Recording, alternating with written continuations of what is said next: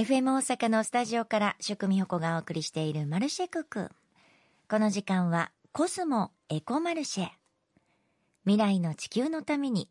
今私たちが知っておきたいこと、今すぐにできること、そして今やらなくてはいけないこと。このコーナーでは環境活動に取り組む方をゲストに迎え、地球と社会と人が調和し、共生できる世界について考えるきっかけになるお話をお届けしていきます。今週は泉桂木山のブナ林の保全活動に取り組んでいる泉桂木山ブナ愛樹クラブ代表土井雄一さんにお話を伺います。まずは土井さんが代表を務められている泉桂木山ブナ愛樹クラブについて教えていただけますか？まあ皆さんあのブナとかブナリンというのはご存知でしょうかね。ブナリンというのはね、あのー、日本では北海道から九州までずっと日本海側、太平洋側、いろいろずっと生息してるんですけども、泉桂木山のブナ林っていうのは、まあ、太平洋側のブナ林に当たるんですね。で、太平洋側のブナ林って大体は1000メーター以上のところに生えてるんですけども、えー、泉勝之さんのブランが大体850メーター以下のところにね、えー、ありまして、非常にあの、低標高で、のところにあって、しかも大都市に近いところにあって、えー、南の方にあると。まあいうことで、まあ非常に貴重な植生であるということで、1923年に天然記念物に指定されています。で、あの、天然記念物に指定されているブナ林っていうのは日本に3カ所ありまして、まあ、北限のブナ林、それからあの泉桂木山それからあの比婆山っていう広島と島根県の県境の村これ村の巡林ということで指定されてますけど、まあ、こういった村林の一つが泉桂木山の村林で、まあ、非常に貴重な村林ということでちょうど今から100年前ですね。今年でちょうど指定されて100年になるんですけど、えー、天然記念物に指定されてまして、えー、非常に貴重な植生なんですが、まあ、徐々にですねやはりブナが減ってきてですね大木が枯れたり台風で倒れたりしてですね。それで非常にあのブナ林の存亡の危機に、なってですね、えー、そういうことでは貴重なブナ林がこのまま存続できないんじゃないかということでこれはあの大阪府がですね、えー、トラス運動としてブナ林の天然記念物ゾーンの周囲を、まあ、バッファゾーンという形で購入しまして、ね、まあ、民間の資金も入れて購入してトラス運動を行ってそれであの天然記念物のブラリンとバフゾンともに、ま、守っていこうじゃないかということになりました。その中でですねトラスト協会なんかの働きかけでやっぱり市民の力もですね入れてブラリンを守っていかなきゃいかんということがありまして、まあ、地元の人を中心にですね、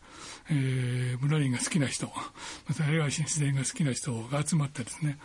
ブナ愛樹クラブっていうのをボランティア組織として作りました。これはあのちょうど2001年で、まあ、21世紀が始まった 年でした。まあ、この我々の活動としてはその天然記念物のブナ林をなんとか守っていこうと。で後世に、えー、なんとかつないでいきたいと、まあ、いうことでいろんな活動をやっております。ありがとうございます。私あの泉桂木さんにそんな貴重なブナ林があるっていうのを知りませんでした。もしかしたら初めて聞く方もね、多いのではないのかなと思います。で、天然記念物に指定されて、今年でちょうど100年ということですが、その活動開始の頃と現在と比べて環境に変化はありましたか？これはあの天然記念物に指定されてから徐々にですけども、やっぱりブナが徐々に減っていってですね。でまあ、あの皆さんもお感じになれているように、えー、気候もですねどんどんどんどん、えー、温暖化していてです、昔はあの和泉葛城山でも冬場は雪が結構積もったんですけどもね今はあの降ることはあっても積もるようなことはなかなかほとんどないというようなことで、えー、ブナのやっぱりあの生息条件としては、まあ、厳しい状況になっててですね、えーまあ、それが原因かどうかわからないんですけど、えー、ブナの勢いがですねどんどんなくなっていって、えー、以前はその定期的にですねブナの果実がですねたくさんなったんですが今はあの果実はなってもですねそれがあの虫食いだったり椎名って言ってもう全然あの中身が詰まってない種だったりしてですね次の苗木を作るような種ができなくなってる、まあ、そういう意味で村の状態も変わってるしでまあその周りの状態もどんどん変わってきてると思います。でもね全くあのここに人の手が加わらなければ、もっともっと状態が悪くきっとなってると思うので、こうやって土井さんが、いろんな周りの方が活動してくださるからこそ、ちょっとずつですけどね、守っていけれるんじゃないかなって思います。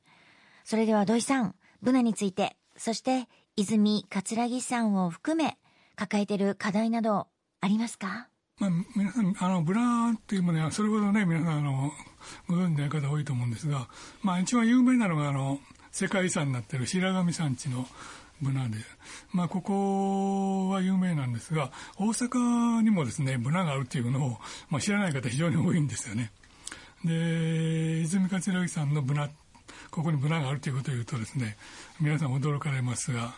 えー、ブナ林というのはですね、非常にあの、美しい森なんですよね。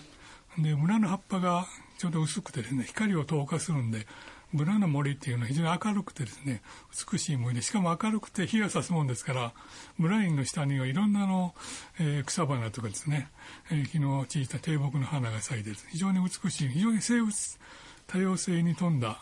森なんですね。まあそういう意味で非常にあの、ブラリンというのは昔はね、あんまり貴重と思われてなかったんですけど、貴重な森林だというふうに思われるようになってきました。で、このブナのこの落葉広葉樹集まった森っていうのは、やっぱ葉っぱをたくさん落とすんでね、えー、その関係で葉っぱにいろいろ水をね、保水してですね、えー、非常に保水力の高い森だというふうに言われています。そういう意味であの、緑のダムというふうな言い方もされますけど、えー、いろんな水源の水になったりですね、そういう意味で、えー、非常に環境にも優しい森だなというふうに思います。まあ、先ほど言いましたようにあのブナがどんどん減ってると。実際に天然のブナっていうのはですね、えー、天然記念物に指定されているゾーンにあるブナはですね昔はあの多分500本以上あったんですけど今はもう400本程度になってしまいましたしその周辺を入れてもですね850本ぐらいになってます。かなり減ってきてます。ただあのその先ほど言いましたバッファゾーンにはですね苗木として村のこの泉勝之さんの村から採取した種をまいてですね作った苗木を3500本ほど今までに植えてましてでこれが順調にですね育ってきてますんでそういう村と育ててきたブナとから天然にあったブナ、まあ、一緒に合わせてですね村人として保護していくのが今後の課題だと思ってます。ただあの気候がですねやっぱり、えー、変わってきてますんでねブナの住む環境としてはかなり厳しくなってるんでね、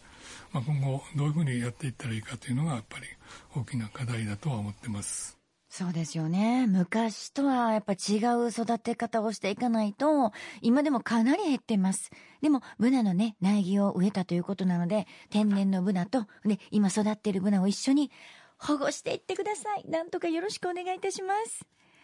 今週は、和泉葛城山ブナ愛樹クラブ代表の土井雄一さんにお話をお伺いしました。土井さん、どうもありがとうございました。そして来週も引き続き、よろしくお願いします。コスモエコマルシェ。このコーナーでは、皆さんからのメッセージをお待ちしています。例えばこれまでに、コスモアースコンシャスアクトクリーンキャンペーンに参加したことがあるよという方。私、今、こんな地球にいいことやっています。などのメッセージ、どんどんお寄せください。メッセージご紹介した方には、コスモアースコンシャスアクトのロゴ入り、とっても可愛いエコバッグプレゼントいたします。メッセージお待ちしていますね。コスモエコマルシェのコーナーでした。